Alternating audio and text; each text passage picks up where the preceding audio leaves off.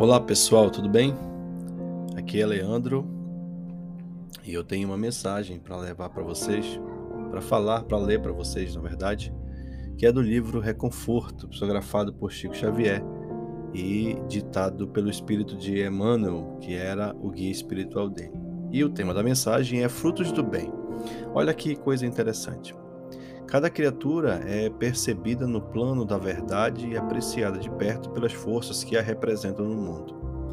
Não ouvides, ou seja, não negue que a nota de nossa influência na Terra é amplamente reconhecida nas esferas superiores. Não pelas palavras brilhantes que, em certas e em muitas circunstâncias, podem ocultar delituosos e obscuros pensamentos. Não pelo modo gentis que, em muitas ocasiões, constitui man maneias em que a disciplina nos impõe a impulsividade agressiva através da contenção compreensivelmente louvável. Não pela cultura intelectual que muitas vezes se faz porta de acesso à perturbação. Não pela idade longa que tenhamos alcançado no corpo físico, de vez que em muitos lances da experiência o tempo foi menosprezado ante a responsabilidade que as horas significam. Não pela fé religiosa no culto externo, porquanto a rotulagem convencional nem sempre define o caráter elevado e as qualidades edificantes.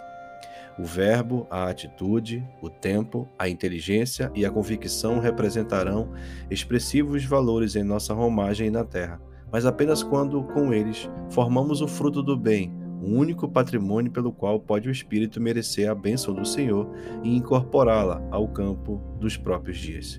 Seja qual for a nossa situação no quadro terrestre, Mantenhamos a planta da existência sobre as raízes do Cristo, o Divino Mestre, porque em verdade somente em Jesus encontraremos a seiva da imortalidade, capaz de auxiliar-nos na produção dos frutos do bem, talentos imperecíveis que sustentam a paz e a alegria na terra, por ser os verdadeiros tesouros dos céus.